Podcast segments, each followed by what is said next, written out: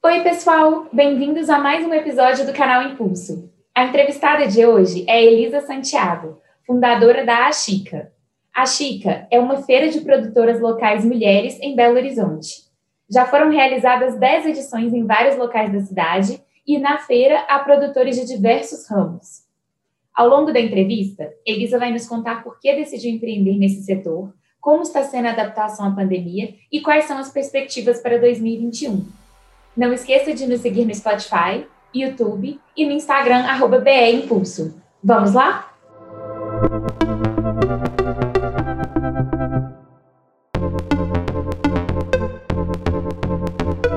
Elisa, primeiro queria te agradecer muito, muito obrigada por estar aqui hoje, muito obrigada pela entrevista. Eu queria começar te perguntando é, de onde surgiu a ideia de criar o Achica, como funciona a Achica hoje? Primeiramente, eu que agradeço pelo convite, é um prazer estar aqui contando um pouco de uma história que eu acredito tanto. A Chica, na verdade, ela surgiu da Feira Chica. O que é a Feira Chica? Eu, junto de mais duas sócias, a Marcélia e a Milene, é, nós começamos, nós sempre fomos amigas e a gente tinha em comum, assim, um pouco da paixão pela moda. Eu, sou, eu venho da moda, sou formada em moda e as meninas também têm formação na área. Elas também começaram a empreender, né, a fazer acessórios para vender, elas tinham uma marca. E eu também sempre fui essa pessoa de. Eu estava muito nos ambientes de feira, então, assim, né, gostar de garimpar, de, de conhecer as marcas. E as meninas participavam dessas feiras. Então, acontecia que quando elas participavam, eu acabava indo, enfim, né? A gente se encontrava nesse ambiente. E a gente sempre saía dessas feiras com algumas pontuações, assim. É, a gente se questionava um pouco que as pessoas por trás da feira nunca apareciam, nunca estavam por lá. Muitos desses eventos tinham um tratamento pouco humanizado, assim, né? Tinha pouco contato entre a pessoa que promovia a feira e as produtoras. E a gente, né, seguia nesse diálogo em paralelo também com discussões feministas, né? Eu acho que toda mulher que viveu de 2015 para cá teve esse assunto entrando na sua vida, fazendo cada vez mais parte. E aí a gente resolveu unir todas essas conversas e criamos a Feira Chica, que é uma feira de produtoras locais mulheres em Belo Horizonte. Então, a gente lança luz sobre produtoras mulheres. Nós já temos, ao todo, 10 edições até então, né, que rodam a cidade, a gente faz em diversos lugares. É uma feira que recebe não só moda, recebe é, moda, gastronomia, design, tatuagem, decoração, perfumaria e por aí vai. Agora, né, em 2020, a gente se lançou também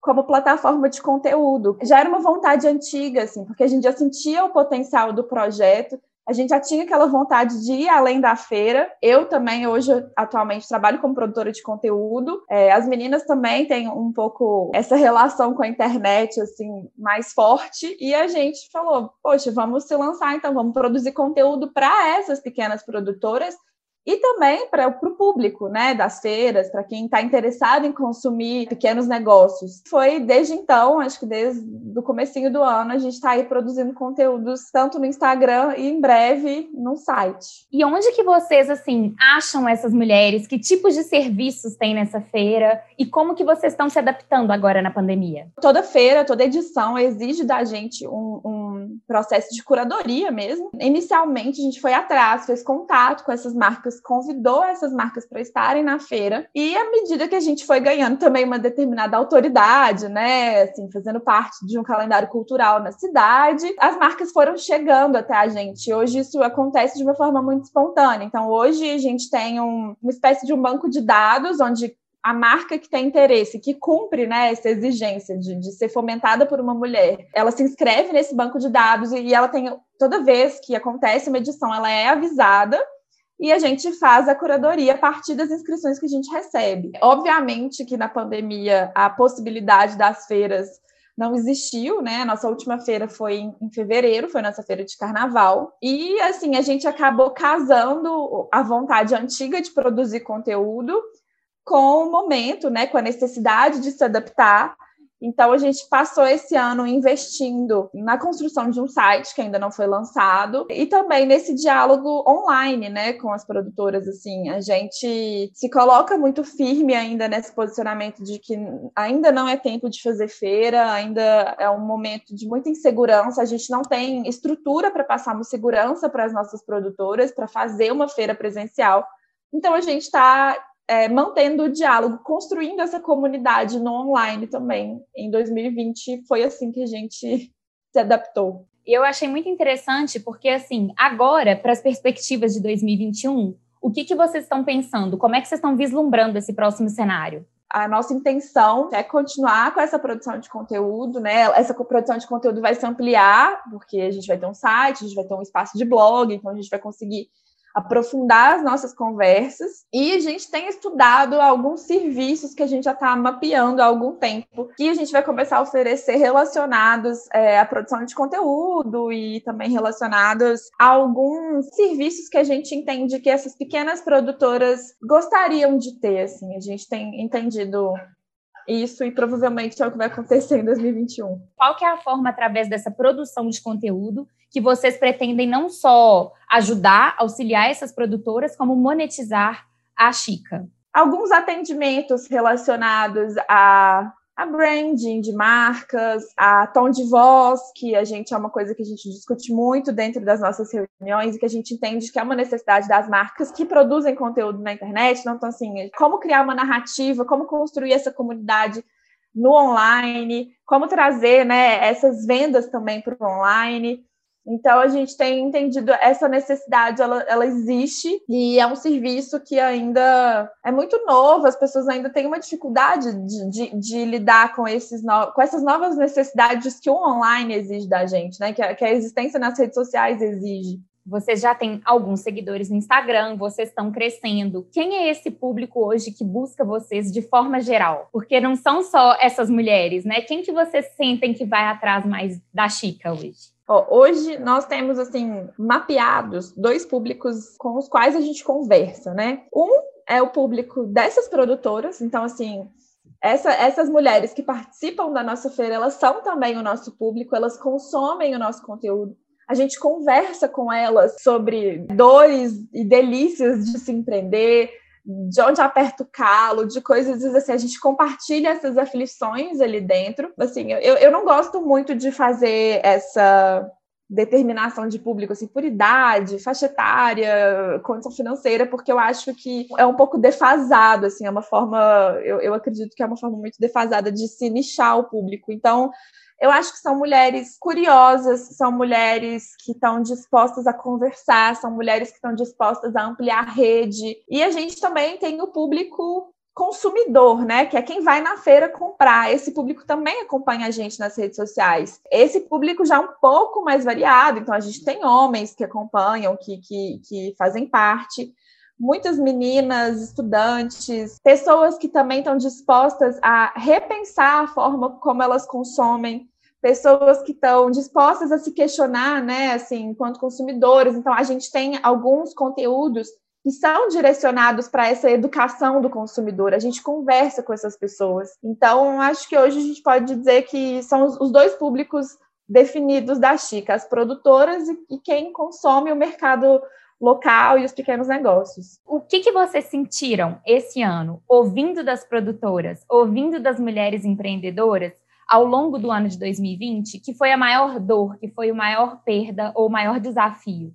Você conseguiu perceber alguma coisa com as mulheres que vocês interagiam? Eu acho que o maior desafio foi se manter de pé, assim, porque eu acho que as marcas que sobreviveram a esse ano, elas já cumpriram a missão delas de 2020, assim, que é sobreviver. A maioria das mulheres com quais a gente conversou, que a gente teve diálogo, falam assim de uma redução drástica nas vendas, a ponto de muitas terem que parar e questionar os seus negócios. Também teve um momento que essas produtoras pararam para repensar os seus processos. Essa situação toda que a gente está vivendo mexeu um pouco com essa questão assim de parar e alinhar mais os propósitos das marcas, é, a forma como se comunicam, o tipo de produto, essa questão também de se adaptar à internet, eu acho que essa foi uma questão muito grande para muitas produtoras, porque por serem pequenas, muitas não têm orçamento para fazer um site ou para investir nessa presença online. Então, eu sinto que isso também foi um desafio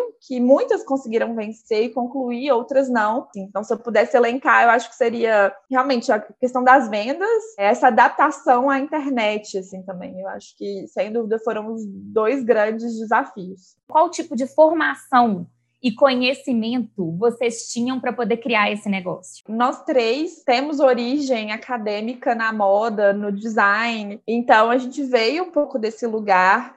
Eu acho que desde sempre também, assim, desde o começo, por ser da moda, mas também por já transitar nesse ambiente de feira a gente já tinha um olhar de curadoria sobre as marcas de Belo Horizonte, então a gente já conhecia muita, muitas marcas, a gente já sabia quem eram as pessoas por trás das marcas. E eu penso assim que a gente não entrou nesse projeto com um raciocínio assim, igual você me perguntou assim, de, de né, de, com os nossos saberes definidos ali, o que, que a gente precisava fazer. Foi uma coisa que foi muito no feeling, assim, na, na vontade, na paixão de, de querer botar um projeto, de querer falar com mais mulheres. Mas eu acredito que ao longo desse tempo a gente desenvolveu muitas habilidades. Então, assim, hoje eu, particularmente, né, falando assim da minha carreira, eu me apresento hoje como produtora de conteúdo, curadora e produtora executiva. Então, assim, são habilidades que eu aprimorei dentro da Feira Chica, foram experiências que eu ganhei ali dentro.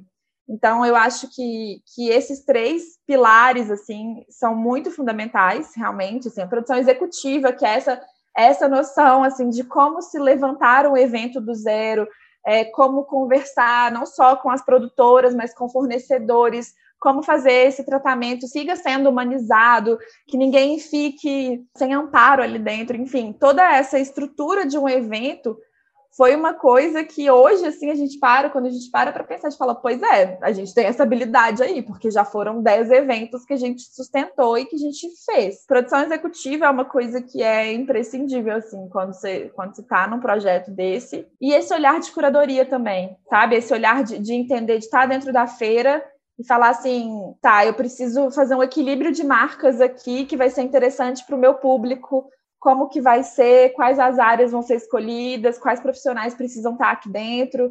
Então, eu acho que tem um pouco disso também, assim, esse olhar curador. O que, que você diria para uma pessoa que quer entrar agora nesse ramo que vocês estão, que é um ramo tão específico, onde tem que ter esse olhar e saber fazer essa curadoria de forma tão específica? Aproveite os eventos, sabe? É uma coisa que a gente conversa muito dentro da Chica é que quando a gente está na feira mesmo, no evento físico, as próprias produtoras percebem o tanto que a gente se diverte fazendo, assim. Porque, claro, é uma correria, a gente não para, tem que estar tá de olho em tudo, mas a gente está ali se divertindo, a gente está fazendo com prazer, a gente está fazendo porque a gente gosta, porque a gente acredita. E eu acho que desfrutar, assim, sabe, parar para olhar e falar, cara, isso aqui é muito legal, isso sou eu que estou fazendo, é muito bom, assim. E por fim, eu acho que eu, nesse tempo todo trabalhando e conhecendo tantas histórias de mulheres, é, eu acho que a lição maior que ficou para mim a escuta. Assim, eu acho que escutar o outro é, é fundamental quando você está num negócio e quando você está trazendo um grupo específico de pessoas, fomentando uma rede específica, a escuta ela é muito necessária. Então, eu acho que eu diria que escutem as pessoas. Quando vocês criaram a Chica, vocês se inspiraram em alguns outros a Chica, movimentos parecidos com a Chica que existem no Brasil ou no mundo? Na verdade, a gente tinha muito um olhar assim para as feiras, né? É, gente, eu acho que a gente começou muito com a ideia da feira e essa questão assim da mulher, né, de ser uma feira exclusiva para produtoras mulheres, ela foi amadurecendo ao longo do processo. Então, assim, nesse sentido assim de movimentos até feministas, né, que, que, que, se liguem, eu acho que a gente não, não se inspirou, não teve uma, como referência inicialmente. O que a gente se espelhou, assim, que a gente sempre teve um olhar atento foi para esse cenário de feiras que acontece em BH, que é muito grande, que é muito legal. Hoje em BH a gente tem feiras diversas, incríveis, não só voltadas para mulheres, mas a gente tem feiras só de brechó, a gente tem feiras sustentáveis, a gente tem feira é, de tipografia, enfim, esse movimento é muito grande em Belo Horizonte. Então a gente sempre teve uma relação muito legal com essas feiras. E a gente sempre teve uma relação de admiração mesmo. Então, acho que se a gente partiu de algum lugar como referência, foram essas feiras. Diante do que você tem visto das mulheres empreendedoras, o que você tem sentido de mudança no comportamento da mulher que quer empreender? Eu acho que essas mulheres têm bancado mais as suas escolhas, assim, têm, têm se sentido mais seguras diante dessas escolhas, porque muitas delas deixaram empregos formais para empreender, muitas delas vivem, né, rompem essa jornada dupla, tripla, contínua de trabalho e ainda empreendem. Eu tenho visto mais mulheres certas das escolhas, sabe? Por mais que a gente sempre fale que o empreendedorismo ele é difícil, ele é desafiador. A gente combate muito dentro da Chica essa ideia de um empreendedorismo de palco, desse empreendedorismo vai lá e faz, é muito glamouroso. Eu tenho visto essas mulheres reais, mais certas, assim, com mais convicção, com menos, com menos medo de dizer sobre as qualidades dos negócios delas e sobre elas também, sabe? Eu, eu tenho visto as mulheres se afirmando como mulheres talentosas, como mulheres que querem fazer dinheiro, como mulheres que estão dispostas a romper tabus, enfim, que estamos mais corajosas, mas também estamos amadurecendo a ponto de, de estarmos mais certas de quem a gente é. O empreender Obviamente que a origem dele, na maioria das vezes, está ligada a uma necessidade financeira, né? Óbvio, principalmente agora, né? Nesse Brasil insano que a gente vive, mas também essa atitude assim, né, de, de romper com essas estruturas formalizadas e partir para um outro lugar, também diz de uma libertação que vai além da financeira. A financeira também ela tá ali, mas eu acho assim, quando uma mulher decide que ela vai, né, ser dona do seu próprio negócio, que ela vai fazer o que ela realmente gosta, passa por uma transformação como um todo, assim, é, é uma libertação de muitas amarras, de muitos preconceitos, de muitos tabus que a gente nasceu e cresceu ouvindo. É um ato de coragem que, que, que vai mais além. É meio isso, assim, eu acho que é mais profundo do que simplesmente o ganhar dinheiro, assim. E essa é uma coisa que a gente fala muito dentro da Feira Chica. A gente tem um, momento dentro do, da, da, feira presencial que a gente se reúne com elas antes de começar a feira e a gente sempre conversa com elas, a gente troca ideias, assim, antes de começar. E a gente sempre bate na tecla, assim, do vocês estão aqui para fazer dinheiro, mas vocês estão aqui também para fomentar uma rede. Então, assim, conversem com as mulheres do lado de vocês, conheçam as marcas que estão aqui, troquem, dialoguem, pensem em parcerias, saiam daqui sabendo que vocês não estão sozinhas. O empreender ele vai além do ganhar dinheiro. Ele, ele é uma libertação para a mulher também em outros lugares. Tem alguma coisa que você diria, Elisa, em termos de conteúdo, em termos de leituras que você indica para as mulheres assim que pensam em entrar nessa jornada do empreendedorismo? Para mulheres assim que pensam em ter essa autonomia de forma geral, porque não é só uma autonomia financeira, né? É isso que a gente está conversando. Tem algumas leituras que vocês indicam e destacam mais? Primeiro eu vou puxar minha sardinha, né? Leem a Chica, gente. Vai lá no nosso perfil e, e lê o nosso perfil, nossos posts, porque a gente está aqui o tempo todo conversando com as mulheres sobre isso. Consumir alguns conteúdos e algumas leituras voltadas para quem está começando o negócio e ainda não entende muito da parte financeira, eu acho que é muito interessante, assim, essa parte de administração financeira é muito legal. Hoje a gente tem uma, uma referência, assim, dentro da feira, que é a Pamela, o perfil dela chama Faça as Contas. Ela presta consultorias, ela tem cursos online voltados para pequenas empreendedoras, então, assim, que querem ter essa autonomia financeira também, que querem entender dessa gestão desse pequeno negócio. E hoje a gente também tem tantas outras mulheres que falam disso, né? A gente tem, tipo, Nath Finanças e tantas outras por aí, então, esse tipo de conteúdo é interessante. Hoje eu acho que já tem isso muito mastigado assim dentro da internet. Saber o que está acontecendo na sua cidade, sabe? Saiba do que está acontecendo, quem são as marcas,